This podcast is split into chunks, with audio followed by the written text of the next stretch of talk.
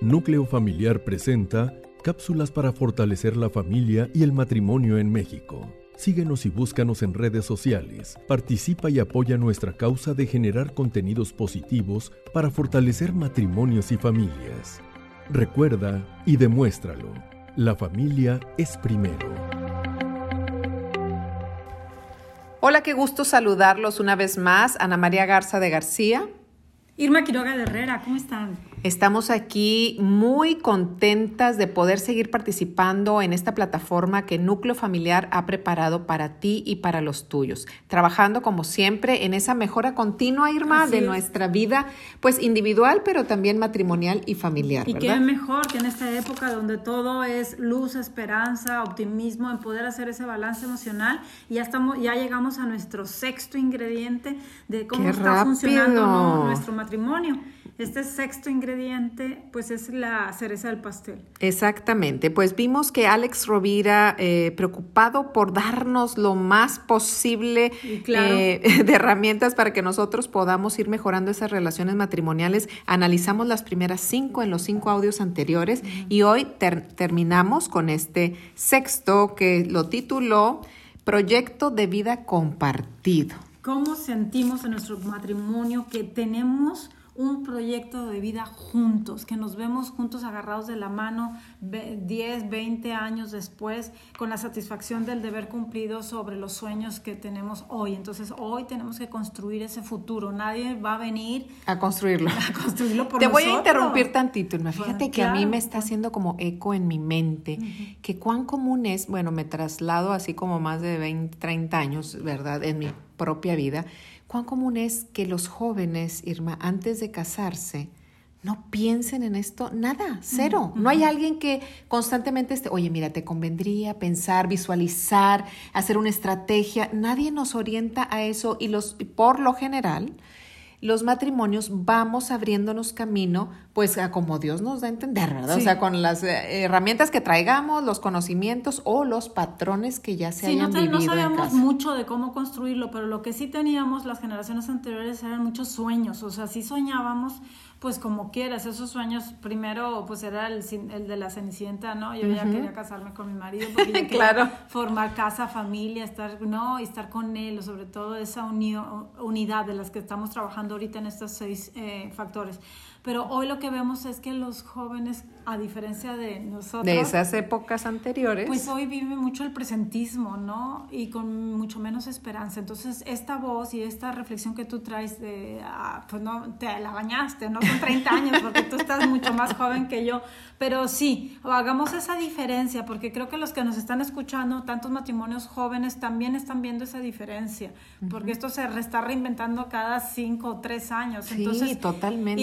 Iluminar, iluminar a tus eh, entornos, ¿no? En donde tú puedas influir en que debe de haber mucha ilusión, entusiasmo y esperanza por soñar juntos, porque se puede visualizar el futuro juntos. Y definitivamente todo empieza en un pensamiento y qué mejor que nuestros pensamientos estén llenos de consejos favorables, buenos para nuestro crecimiento pues hablamos precisamente de esa misión familiar, esos pensamientos que cada uno tenemos, eh, seguramente están llenos de valores, ¿no? Entonces, ¿cuál sería una misión familiar? Por formar una familia con esos valores, pues con fe, una familia recia, ¿no? Con fortaleza, para poder salir adelante de cualquier eh, situación como este 2020. Entonces, ese pensamiento tan poderoso del que tú quieres iniciar es mucho, muy importante que lo revisemos a este final del 2020 para, eh, para que nazca.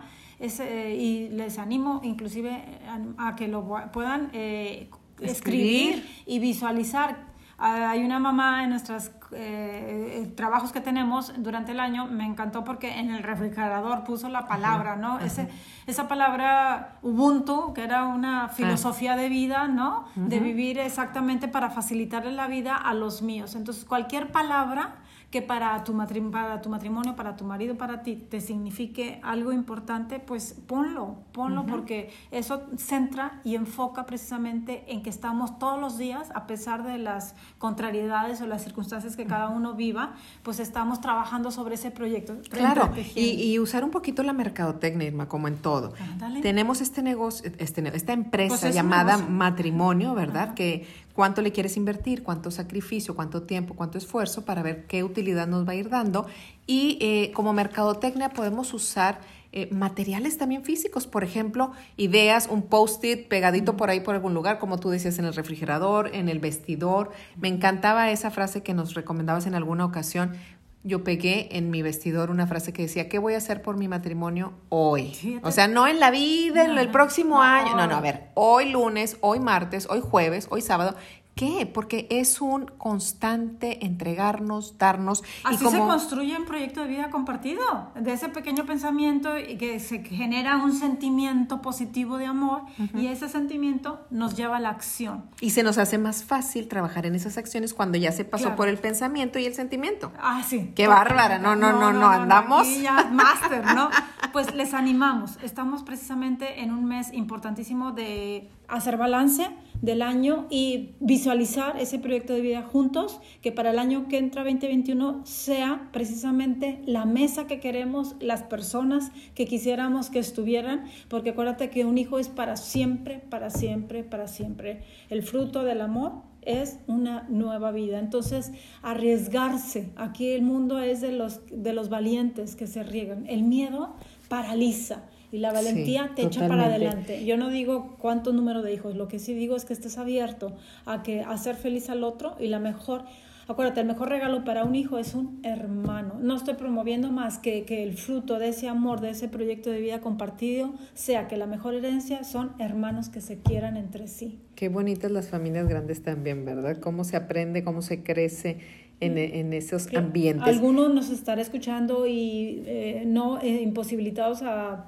a dar vida, desde el corazón se puede dar la vida también. Uy, sí, hay muchas formas también. Muchas formas. Aquí estamos hablando de maternidad y paternidad espirituales, porque estamos trabajando la dimensión Sí, en el audio anterior que mencionábamos la importancia de esa plenitud individual y después en conjunto como matrimonio, pero ya en este sexto ingrediente, que es el proyecto de vida compartido, unir esas plenitudes, unir esas intimidades, vidas espirituales. potenciarlas. Potenciarlas. Más allá del tú y del yo para construir nosotros. Pero ya tener así como que esa visión, porque cuando empezamos, como mencionaste, con el pensamiento, se nos va abriendo ya el camino porque ya traemos bien la idea, ya la vamos aclarando en nuestra mente, podemos ver cuáles son los, las herramientas, las estrategias que vamos a estar utilizando. Pero ¿qué tal si le decimos a esta audiencia maravillosa que, núcleo familiar? que vayamos haciendo una estrategia ya más clara por escrito? Tenemos tiempo ahora en, en estos eh, tiempos navideños, perdón, en esta época navideña, de poner por escrito, Irma, ¿cómo podríamos ir poniendo por escrito alguna estrategia para seguir construyendo una cultura familiar así sostenible? Muy fácil, yo quiero fácil, ¿eh? Porque... Sí. Una, una costumbre familiar que a ti, nada más de recordarla, te vuelva otra vez a enamorar y entusiasmar. Una costumbre familiar. Eh, cantar un villancico, acostar al niño Dios, respetamos la fe de todo el mundo. Una costumbre familiar. Otra es un ritual, ¿no? Celebrar juntos, ¿no? Y el fin de año eh, dar gracias, porque entonces cada miembro de la familia, ¿te parece? Que brinde, ¿no?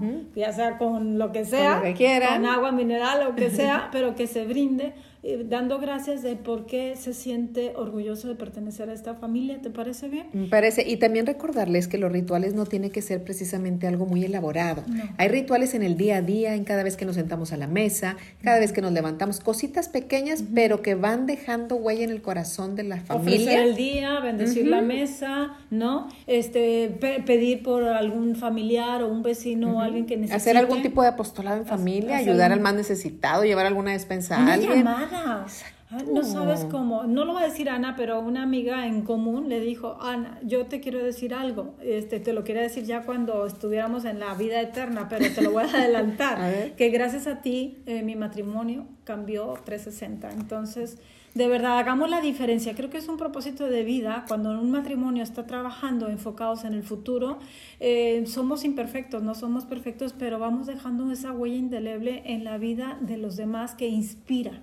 No nos damos cuenta, Irma, entonces hay que hacer cada cosa que hagamos, vamos a hacerla así con, con, entusiasmo, con amor, porque no sabemos de qué manera le va a ayudar a la otra persona a su vida personal. Impactemos positivamente, hagamos lío y abracemos el futuro juntos, siempre juntos. Siempre juntos sigamos construyendo esa cultura familiar sostenible que definitivamente nos va a ayudar muchísimo para este proyecto de vida compartido y que pronto, muy pronto, podremos recibir testimonios de ti que nos estás escuchando, de qué manera ha ido impactando en tu vida esto que nos comparte Alex Rovira, que nos comparte John Goldman, Irma y Ana, irradiemos esos corazones enamorados pues creo que... Seamos eh, luz para los demás, ¿verdad, Ana? Totalmente. Estos días ya estaremos eh, festejando fiestas navideñas, no nos vamos a, Celebremos en todo lo alto. A ver, pero les deseamos en estos días y para siempre